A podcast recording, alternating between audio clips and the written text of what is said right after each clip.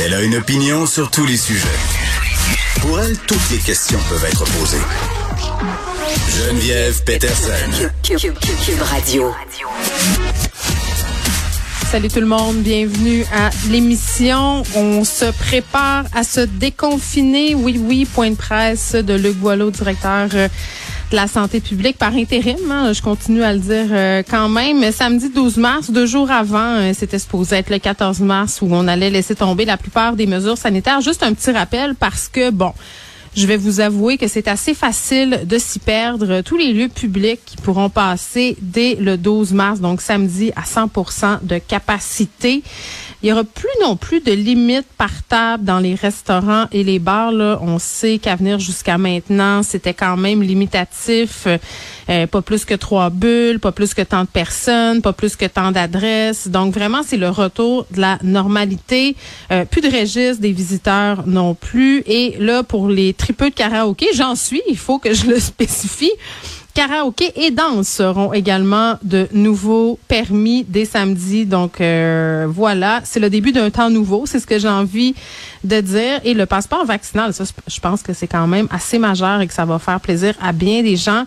Il sera totalement levé. Et bon, ce qui a attiré mon attention quand même euh, dans la locution de M. Boileau, c'est ce qui a été dit sur le confinement, là, quand tu es en contact avec une personne avec la COVID-19. Puis bon, ça m'a touché particulièrement, évidemment, parce que je le vis euh, personnellement depuis trois semaines. Ça prenait bien juste moi pour vivre tout ça à la ligne d'arrivée. Tu sais, François Legault, quand il disait « Ah, lâchez pas les efforts, là, faudrait pas arriver au bout du marathon puis tomber à genoux. Ben c'est un peu ça qui m'est arrivé, non pas que j'ai lâché les efforts, mais écoutez, avec la virulence et la transmissibilité du variant Omicron, famille recomposée, écoutez, c'était la soupe parfaite là pour qu'on pogne tous la Covid.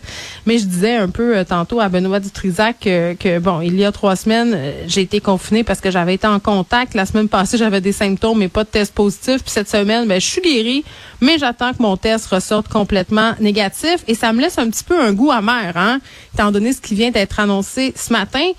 Parce que dès samedi, si vous avez été en contact avec un cas de COVID, les normes d'isolement, ben c'est fini. Mais c'est fini puis pas là en même temps parce que là ce qu'on nous dit c'est que ça va être une approche d'autosurveillance. Donc c'est pas terminé l'isolement, mais les circonstances de cet isolement-là sont modifiées. Donc, on fait appel au bon jugement des gens. Là. Admettons que j'étais en contact avec quelqu'un qui a la COVID, ça soit par exemple au travail, à l'école ou à la maison.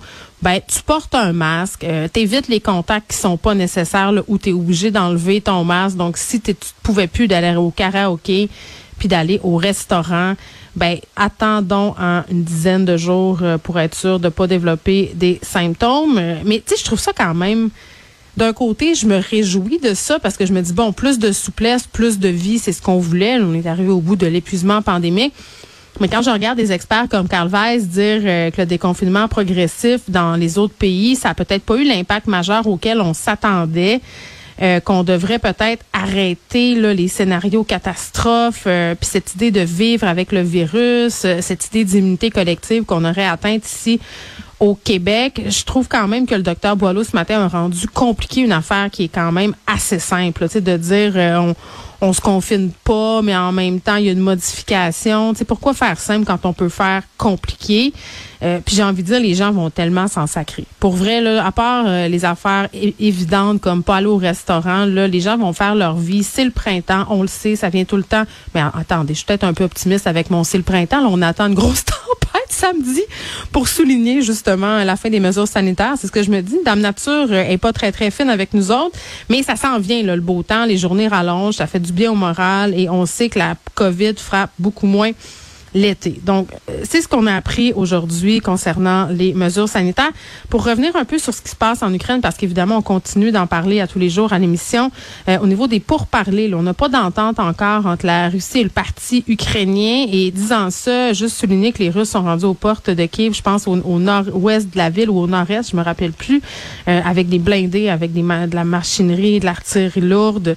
Donc, c'est une question de temps là, avant peut-être qu'ils s'avancent dans cette ville clé-là. Et hier, on parlait d'un possible bombardement d'un hôpital pédiatrique dans la région de Mariupol. C'est confirmé, trois personnes, un enfant qui ont été tués dans ce bombardement-là. L'établissement qui abritait, je le disais, un hôpital pédiatrique, pardon, mais aussi une maternité. Donc, euh, quand même plusieurs blessés et ça met, jette, si on veut, euh, l'eau au moulin sur la théorie selon laquelle, puis on en parlait justement hier, une des stratégies de Vladimir Poutine, c'est de s'en prendre aux civils. Il y a plusieurs experts qui disent que cette attaque-là de cet hôpital, c'est un point tournant euh, dans ce qui se passe présentement en Ukraine.